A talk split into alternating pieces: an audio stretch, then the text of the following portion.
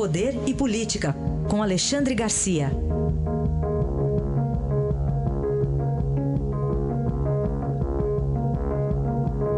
Alexandre, bom dia. Bom dia, Raíssa. Bom dia, Carolina. Bom dia. Bom, Alexandre, estou vendo aqui a reportagem de capa aqui no Estadão, mais cedo até falei com mais detalhes. É, é uma entrevista, na verdade, da presidente do PT, Gleisi Hoffmann, e ela diz que o ex-prefeito de São Paulo, que é professor universitário, né, foi ministro da Educação, Sim. está em estágio probatório. É, essa estratégia do PT é, é, do próprio Lula? Pois é. Os jornais dizem que é, eu tenho minhas dúvidas. Né? O, o, essa do Haddad ser o suplente. suplente de presidente. Tem suplente de senador, suplente de presidente é uma novidade. Né? Toda essa criação aí, essa estratégia é, para, no fim, tentar que apareça a foto de Lula no, na urna eletrônica e se vote noutra pessoa. Quer dizer, teoricamente é uma fraude né, que está se, tá se preparando. O, mas essa estratégia toda, que dizem que foi Lula, da prisão, né, mais ou menos aquilo que a gente já sabe aqui no Brasil, a pessoa está presa, cumprindo pena e está dando ordens para fora. Né?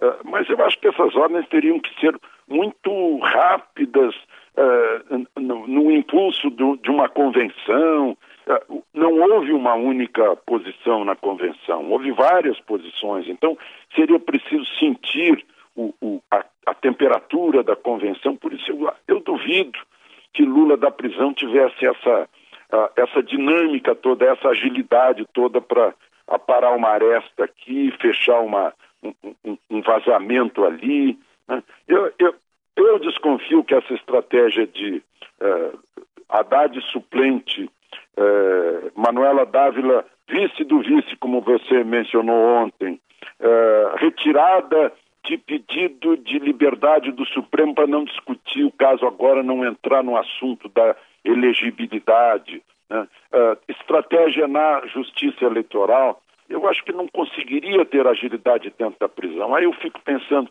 será que foi por isso que Dias Toffoli mobilizou a segunda turma para soltar José Dirceu sem tornozeleira para que ele não possa ser monitorado? Né? Porque parece que é o cérebro do José Dirceu, ele é brilhante, ele é inteligente, né? ele, ele, ele sabe manejar uma estratégia política e um movimento tático também dentro de uma, de uma convenção. Né? Então eu, eu coloco essa dúvida de que ninguém falou, foi tão perfeito que ninguém falou da, da presença dele, da movimentação dele, né? mas ele existe. Ele existe, está solto, está livre, está desimpedido, né? e aconteceu tudo isso na convenção, então a gente sente que pode ter o, o, o dedo decisivo e inteligente de José Dirceu nessa estratégia toda. Bom, é, outro assunto que a gente vai tratar aqui é sobre os dois dias em que mais de 60 pessoas expuseram pesquisas, experiências pessoais, opiniões e dados. E aí terminou nessa segunda, lá no Supremo Tribunal Federal, o segundo e último dia de audiências públicas para debater a ação apresentada pelo PSOL com assessoria técnica do Instituto Anis, que pede que o aborto não seja considerado crime quando foi feito até a 12ª semana de gravidez. Hoje o Estadão traz um destaque aqui que essa decisão não deve ser tomada agora, não, até oito anos, né, para chegar a, uma, uma conclusão. O que, que você é, tem a dizer sobre essa discussão? Pois é, é verdade, né? É verdade o que diz o Estadão, que não vai ser agora, a ministra Rosa Weber é a relatora deste caso. Né? Em princípio, a gente, a, a gente percebe claramente que esse não é um assunto para juízes, eles não são votados para representar o povo nem fazer leis. Né? Mas foi uma ação movida pelo PSOL, né? uma ação chamada de arguição de descumprimento de preceito fundamental, pedindo para retirar os artigos 124 e 126 do Código Penal. Né?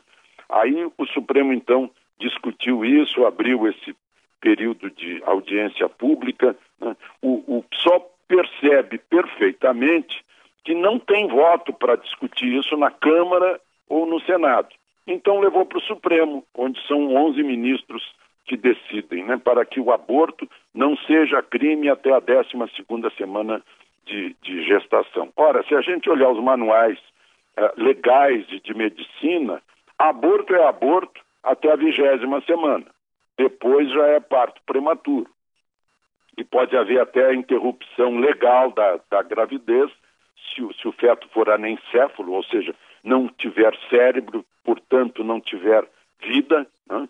uh, for impossível a vida, ou no caso de estupro.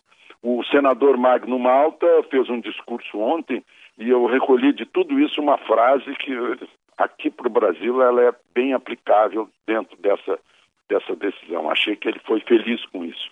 Ele pediu que o feto humano tenha um tratamento uh, de proteção igual a de um ovo de tartaruga.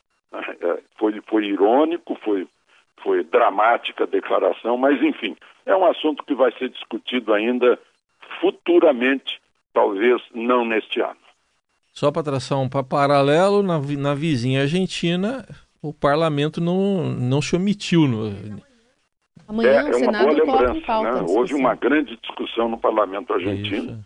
Uh, mobilizou gente, mobilizou legisladores, mas mobilizou representantes do povo eleitos para isso. Bom, o nosso último assunto, Alexandre, Joesley Batista, ele quer Janot como testemunha dele, Janot e, e, e Miller? Ma, Janot, Marcelo Miller e mais 13, né, testemunha dele uh, em favor de, de não uh, rescisão do acordo de, de colaboração premiada, como diz a lei, né? É, ou delação premiada. Eu gostaria muito que houvesse mais discussão sobre isso, porque tem uma, uma coisa que ficou nebulosa. Né?